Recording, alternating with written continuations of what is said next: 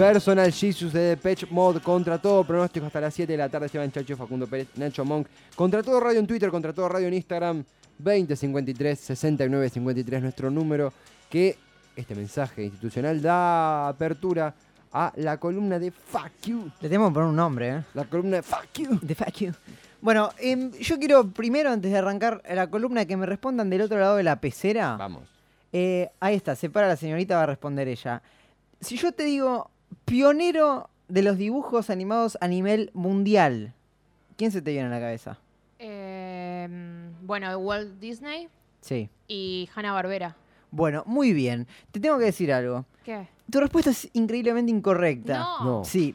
El grueso de la población mundial en el cual me encontraba yo hasta ayer, en el cual eh, ahora formo parte de la- del porcentaje iluminado de la humanidad. Sos el 1%. eh, sí, pensaba esto mismo que, que nos dice acá nuestra compa, sobre todo con la figura de, de Walt Disney. La segunda señora que nombraste, la verdad, la desconozco. Hanna Hanna-Barbera. Barbera son los de Cartoon Network. Ah. Dexter, las chicas superpoderosas, Scooby-Doo y demás. Muy todos bien. esos creadores. Muy de los 90 igual, ¿eh? Muy bien. Grandes cosas. Bueno, sin embargo, no fue eh, Walt Disney, como la gran mayoría de- del mundo piensa, el primero en eh, meterse en el mundo de la animación, de una película de dibujos animados.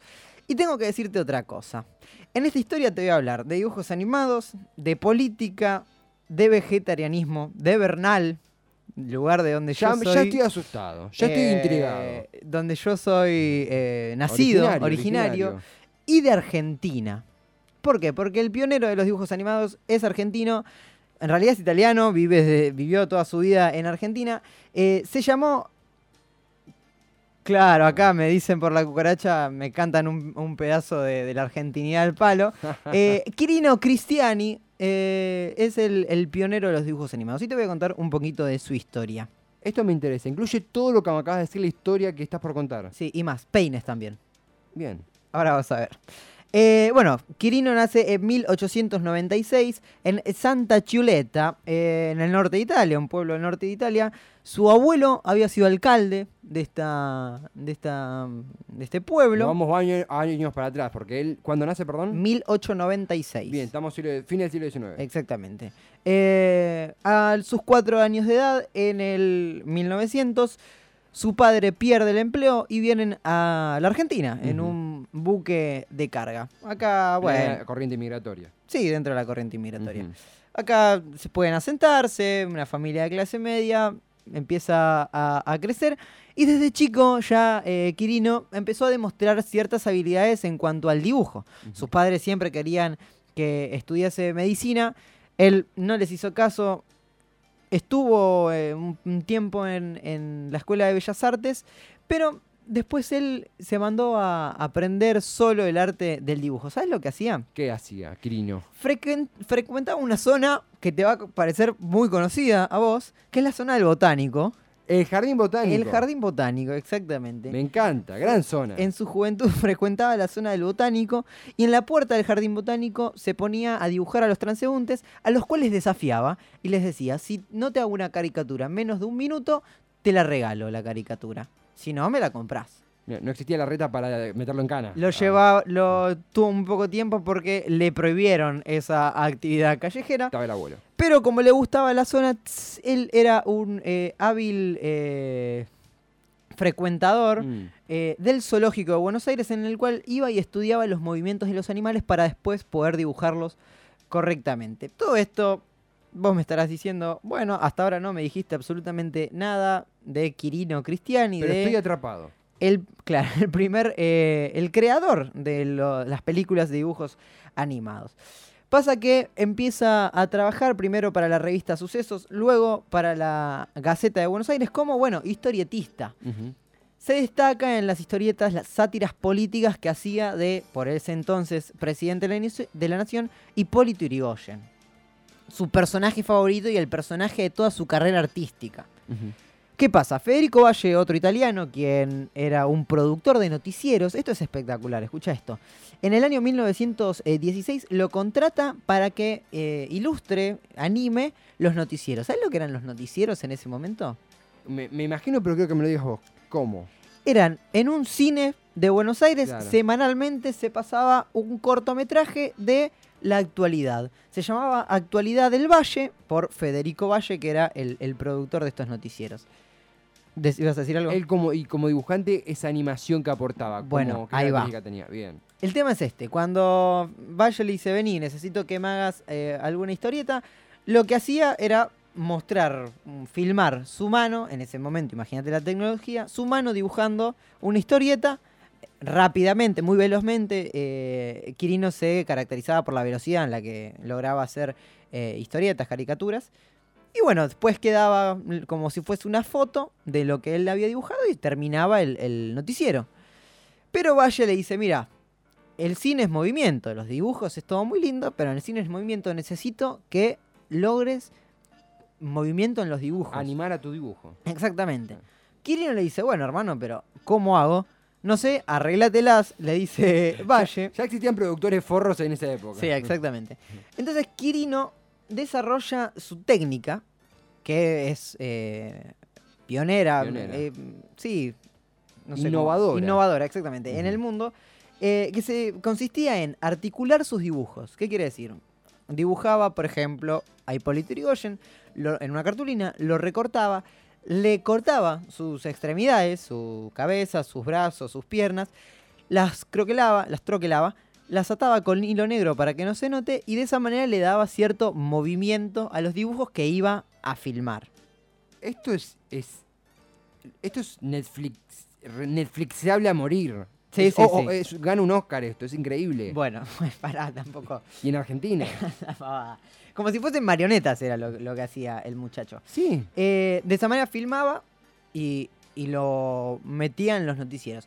El primer corto animado se llama Intervención de Buenos Aires, que justamente por la intervención de Buenos Aires que se llevó adelante Hipólito Yrigoyen en, en su primera o segunda presidencia, un conflicto con el gobernador de, de- de Buenos Aires. Y siempre, bueno, era esta cuestión de la sátira política y de, de Irigoyen como punto principal. Pero eran sátiras... ah, Irigoyen era como el, el blanco. Sí, pero no eran sátiras eh, Claro. críticas de. Irigoyen. ¿Cómo era Eran- algunas eran críticas, otras no tanto. Mm. ¿Por qué digo esto? Porque acá sí se viene el hito histórico. El primer, el primer largometraje, la primera película animada de la historia. Eh, solo bastó el interés de un dueño de- de algún cine para pedirle a Cristiani que lleve adelante el primer largometraje animado que se llamó El Apóstol. El Apóstol fue un largometraje que le llevó a Cristiani un año eh, producirlo, llevar- llevarlo adelante. Contaba con 58.000 dibujos a razón de 14 cuadros por segundo. Cristiani tenía dos técnicas. Una que es la que te conté, los muñequitos Los articulados. sí. Y otro es la típica que conocemos todos, la de dibujar el mismo dibujo varias veces con diferentes Con mínima movilidad que mínima movilidad y en secuencia eso generaba cierto movimiento a- al personaje. Y un trabajo minucioso eh, que imagino que un- una templanza mental debe tener para hacer un laburo así. Increíble. impecable. No solo eso, sino que él mismo desarrolló una máquina filmadora que contaba con pedales, por ejemplo. Él Mm. se, se subía a la máquina y pedaleaba mientras manipulaba los muñecos que iba filmando y de esta manera se creó el, la- el primer largometraje de la historia, El Apóstol. El Apóstol tenía como protagonista a Irigoyen que subía al Olimpo a hablar con Júpiter. Hay un... un pe- Ah, ah, ah, no, no- no es como un documental de una noticia, no, es no, un... es una historia. O sea que también es la primera ficción política. Es, sí, en cine sí, claramente. Animada por lo menos sí. Irigoyen, Júpiter sería... Es eh, el, eh, como si fuese Zeus ah, de, de los romanos. Típico de los radicales. Sube, le pide a Júpiter que tire rayos a la ciudad de Buenos Aires para acabar con la corrupción en los diferentes eh, estatutos insti- institucionales de- del gobierno. Entonces, bueno, el peludo eh, Irigoyen tira rayos a Buenos Aires, incendia Buenos Aires. Para esto habían hecho una maqueta de 16 manzanas de la ciudad de Buenos Aires, entre las cuales estaba la Casa de Gobierno, el Congreso, el puerto de Buenos Aires, eh, que fue incendiada y filmada para, para, este, para esta película. Y solo podían hacer una toma porque Una se sola consumía. toma. Y fue un éxito rotundo. Estuvo un año en cartelera, éxito absoluto. La gente se volvía loca por, por ver esta nueva tecnología de, de las animaciones en el cine. Y le generó un reconocimiento importantísimo a, a Cristiani. La segunda película, esto es interesantísimo. La segunda película se llama eh, Sin Rastros. Fue otra película animada, sátira política. Esta vez es crítica, ¿por qué? Esto fue en el año 18, plena Primera Guerra Mundial. Es una película animada que trata de un buque que hunden los alemanes, un buque argentino, hunden los alemanes, y esto había hecho que la gente saliera a pedir que el gobierno deje de lado la neutralidad y tome partido durante la guerra. Hace como historias alternativas.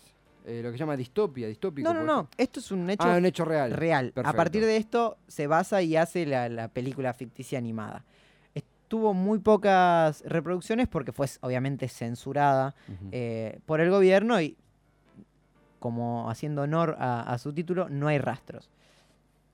No hay rastros de ninguna obra de Cristiani, salvo una que se llama El mono relojero, que ya utiliza otra técnica que es la misma que utilizaba Disney, Ujú. ¿Por qué? Disney lo quiere contratar, Cristiani le dice que no. Disney viene a la Argentina eh, a principio, a mediados del A siglo comprar pasado. el pase. A comprar el pase. Y Sí. Cristiani dice que no, que prefiere quedarse acá.